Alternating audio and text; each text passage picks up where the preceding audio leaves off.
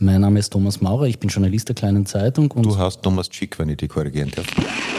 Mein Name ist Thomas Maurer und ich bin der Landeshauptmann von Mittelösterreich. Das stimmt, oder? Und was macht man da als erstes, wenn man auf freien Fuß ist? Ja, da steht die Wissenschaft bis heute vor einem Rätsel. Schauen Sie sich's an. Gut, geht? Yep.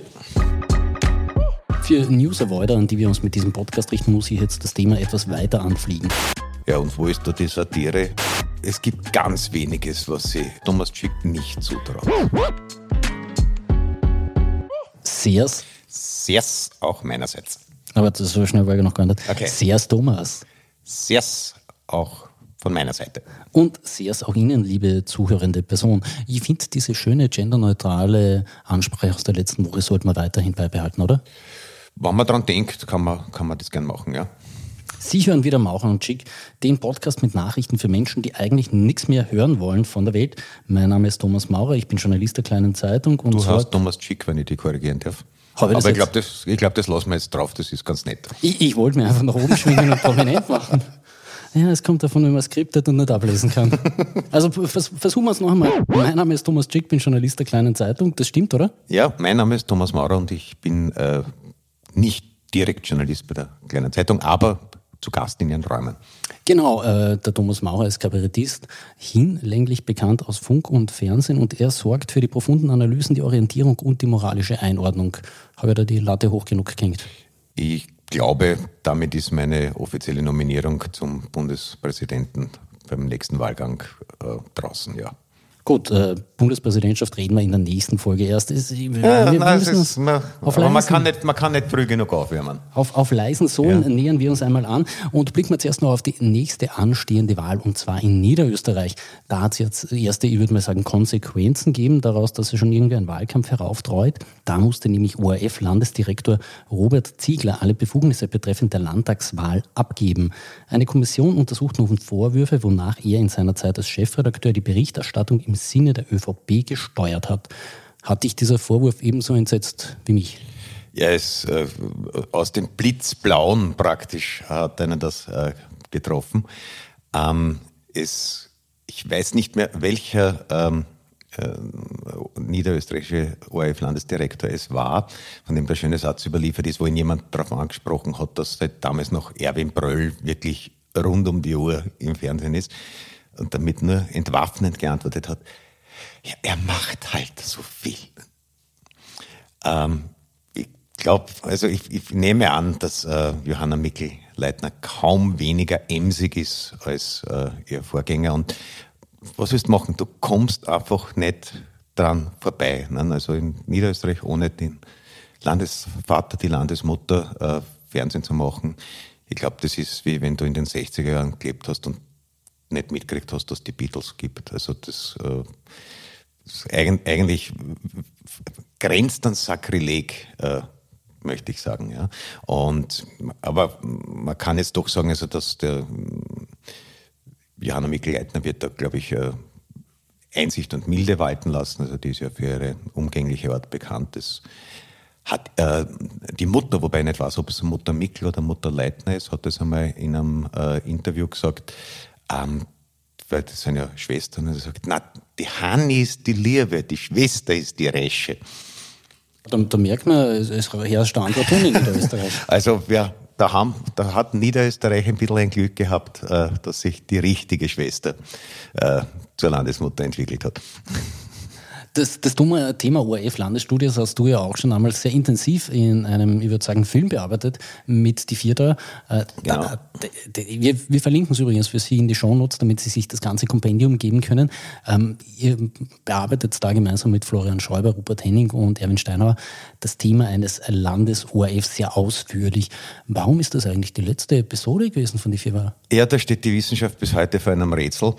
Ähm, also die, die, die Folge hieß der Landeshauptmann von Mittelösterreich, also wir haben ein fiktives zehntes Bundesland äh, gegründet und äh, Erwin Steinhauer hat das, äh, dieses Amt äh, des Landeshauptmanns von Mittelösterreich äh, sehr würdevoll und äh, mit Gravität ausgefüllt.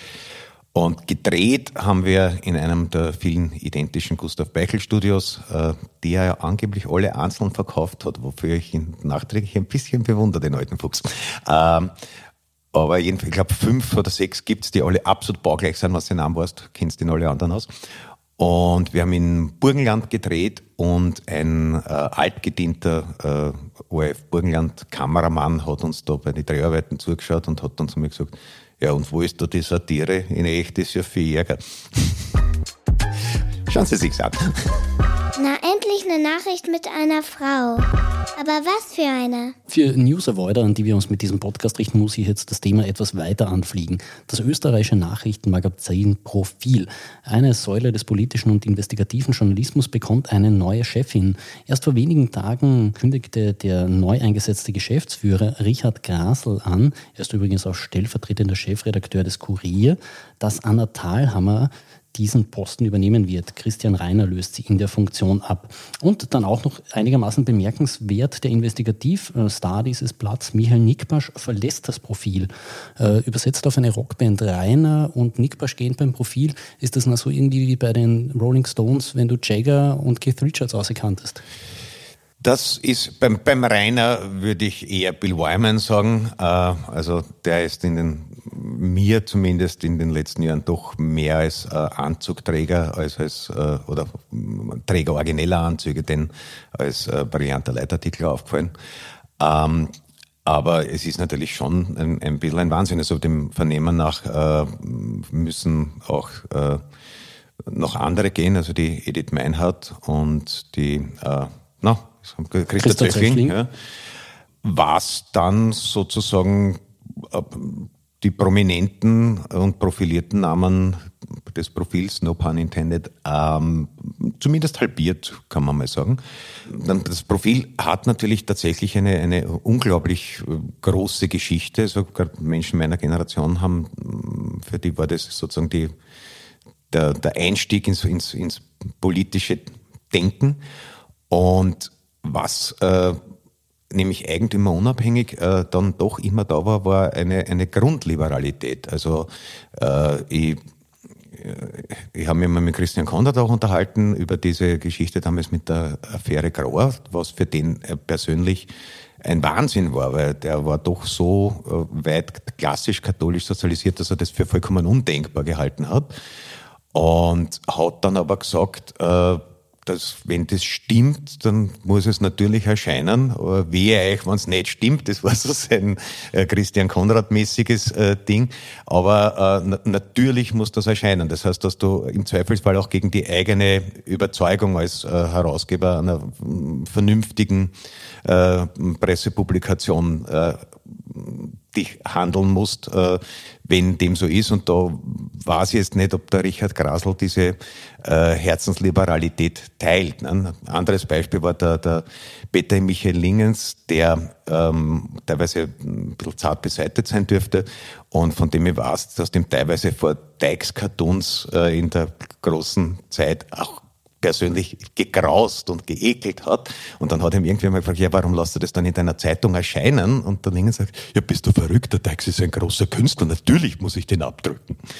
Und das ist etwas, wo ich, ich will es nicht verschreien, aber wo ich die Sorge habe, dass dieser Geist dem Profil vielleicht in Zukunft verloren gehen könnte, nachdem er eh dazwischen schon ein bisschen in der Pendeluhr geschlafen hat dass die Anna Thalhammer, da eine eher junge Frau an der Spitze ist, könnte man ja als Aufbruchssignal verstehen. Ähm, ist jetzt äh, auch sicher eine eher bürgerliche Journalistin, aber als Journalistin, also das kann man schon mal so stehen lassen.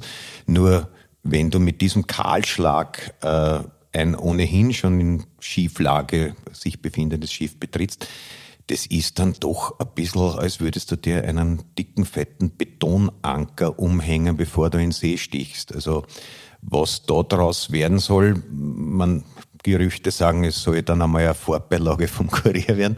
Ähm, und wenn das das Ziel ist, dann ähm, ist man mit diesen Personalentscheidungen sicher auf einem guten Weg. Also ein ähm, in die Jahre und in die vergleichsweise Relevanzlosigkeit geratenes äh, Politik- und äh, Investigationsmagazin dadurch zu retten, dass du die profiliertesten Autoren und den einzigen äh, hauptberuflichen Investigativjournalisten einmal freistellst, weil ich nehme an, dass sie nicht unbedingt auf eigenen Wunsch gegangen sind. Äh, das ist doch äh, in der Größenordnung, also da, da hätte eigentlich der Kurierverlag gleich Twitter kaufen können. Ja, äh, vielleicht kommt es noch einmal zustande. Äh, Twitter ist ja vielleicht eh bald wieder. Ich glaube, es ist bald wieder zum Haben, vielleicht ja, sogar ein bisschen günstig. Ja, na, na, nachdem ähm, Elon Musk als Twitter-Chef abtreten wird, müssen theoretisch nach einer Abstimmung, you know, Richard Grasel hat sich schon einiges zugetraut, oder? Ich glaube, es gibt ganz weniges, was sie Richard Grasel nicht zutraut, wenn ich den jetzt aus der Ferne nicht vollkommen fehldiagnostiziere. Gut, wir können ihn ja vielleicht einmal einladen. ja, warum nicht? Ja, noch kurz erwähnt, ähm, sollten Sie keine Medien konsumieren, sondern lieber gleich die Jets von Thomas Schmidt, dann wird Ihnen äh, der Name Richard Grasl wahrscheinlich trotzdem bekannt vorkommen, weil natürlich taucht er dort auch auf. Äh, da hat er damals dafür gesorgt, dass der Michael Spindlecker ein bisschen dicker in der Zeit im Bild vorkommt. Und das ist aber in dem Fall keine Kompetenzüberschreitung, weil Richard Grasl war Finanzdirektor des ORF und Michael Spindlecker Finanzminister der Republik Österreich. Also da kann man eigentlich nicht sagen, dass es in irgendeiner Weise zu Kompetenzüberschreitungen gekommen wäre. Außerdem möchte ich darauf hinweisen, dass wir in diesem Zusammenhang selbstverständlich den Namen Richard Grasl nennen dürfen.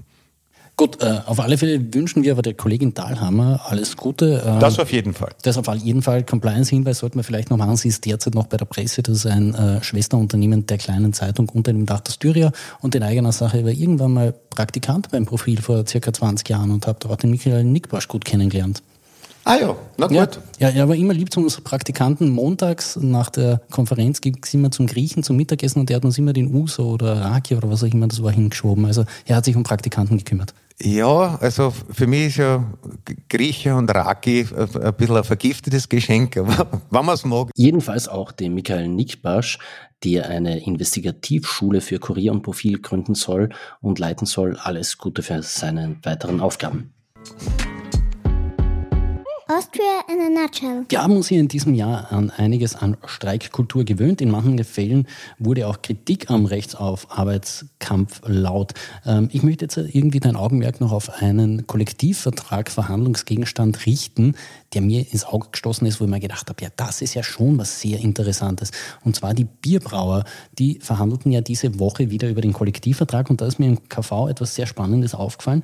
Als Mitarbeiter einer Brauerei sofern du eben nach Brauereikollektiv angestellt bist, was ja nur mehr ein Teil ist, hast du das Recht auf drei Liter Lager oder Märzen pro Tag zu einem vergünstigten Preis, der samt Steuern nur rund 40 Cent pro Liter eben ausmacht. Das sind sechs Flaschen Bier am Tag das ist schon irgendwie interessant. Also ich, ich hoffe auch, dass ich irgendwie beim Zeitungskauf mal sechs Zeitungen pro Tag kriegen würde, aber ich habe es nicht. Naja, also ich glaube, früher war das ein ganz normale äh, Bauarbeitergabefrühstück.